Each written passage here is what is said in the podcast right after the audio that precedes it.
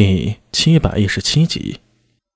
太阳升到天中，便会善极而落。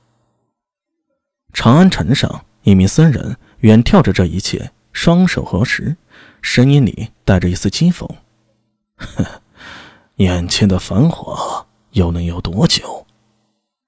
他的手轻轻一伸，抓住一片被风吹得生侧的花瓣。僧人盯着自己手中的花瓣。像是盯着一个盛放的世界。一花一世界，一念一菩提。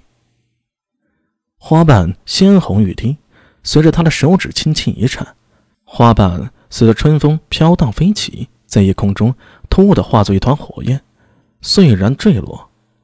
永徽六年上元夜，长安大火。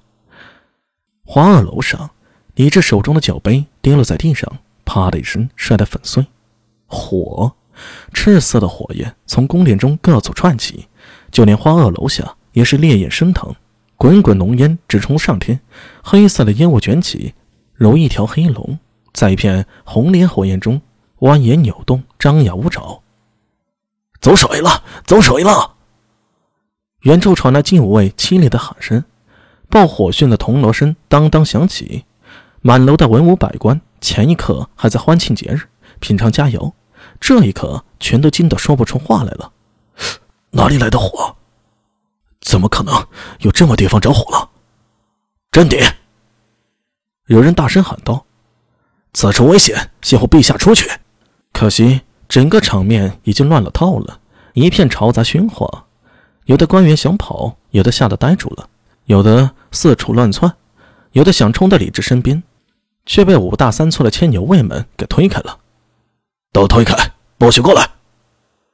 一名膀大腰圆的将军大步上前，从喉咙里发出警告的喊声，喝退了几个慌乱的官员。他扭头走近了几步，向李治抱拳大声的说道：“陛下，臣愿护送陛下继武昭仪，转移去安全之地。你是何人？”在下水军副都督王文度。武将气度沉凝，中气十足地说道：“他的声音予人一种可以信赖之感。”李治左右看了看，突觉眼角一跳，仿佛被什么东西刺到了。他的视线看到火，越来越多的火在燃烧，不仅是宫里，就连宫外也有浓烟和大火冲天而起，天空被染红了，就好像整个长安都在燃烧。李治的脸色一下变得铁青。陛下，我们先去安全的地方吧。楼下的火势越来越大了，武媚娘担心的说道。她扭头看了一眼花萼楼，看到许多内侍和金吾卫提着水桶，前赴后继的冲上了灭火。宫中原本在各处都设有水井和水缸，就为防止走水。但奇怪的是，这些水泼上去，火势非但没灭，反像是烧得更旺了。李治脸颊旁的咬肌跳动了一下，他扭头向人去看去，没有看到长孙无忌。这时，楼上的火焰越来越高，滚滚的热浪夹着呛鼻的浓烟吹了上来。至少有一半的官员已经慌不择路的四散逃走，到处都是浓烟，都是被烟雾给呛得剧烈的咳嗽。李治看了一眼身边被熏得小脸通红、不住咳嗽的李红，终于含恨道：“走。”究竟是何人放火？若是被朕知道了，定要将其碎尸万段。长安城外。荒凉的道观中，一只脚踹开了半长的破败大门，里面扬起了烟尘，令高大龙不由得挥了挥手。难闻的味道令他皱了下鼻子。观内无灯，线下四下昏暗，却难不倒他。他的一双眼睛在观内一扫，很快便锁定住了一个地方。那边有人生过火。他说了一句，几步走上去，就看到脚下那堆篝火的余烬。他用脚轻轻一拨。黑灰的灰烬里飘起了青烟和火星，哼，没走远，现在去追应该能追上，哈哈，那就跟上去，我殿后。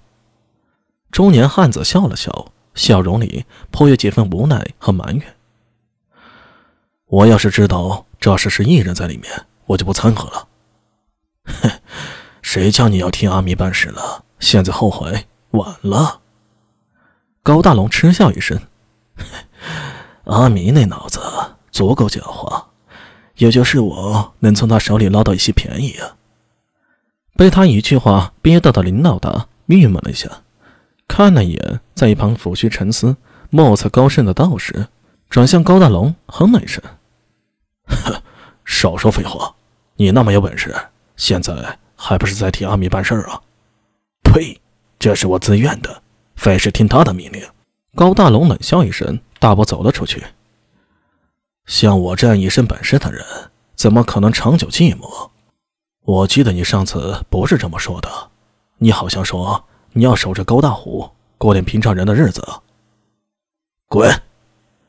高大龙骂了一句，双眼在暗夜里一扫，眼瞳中带着幽幽绿光。找到了。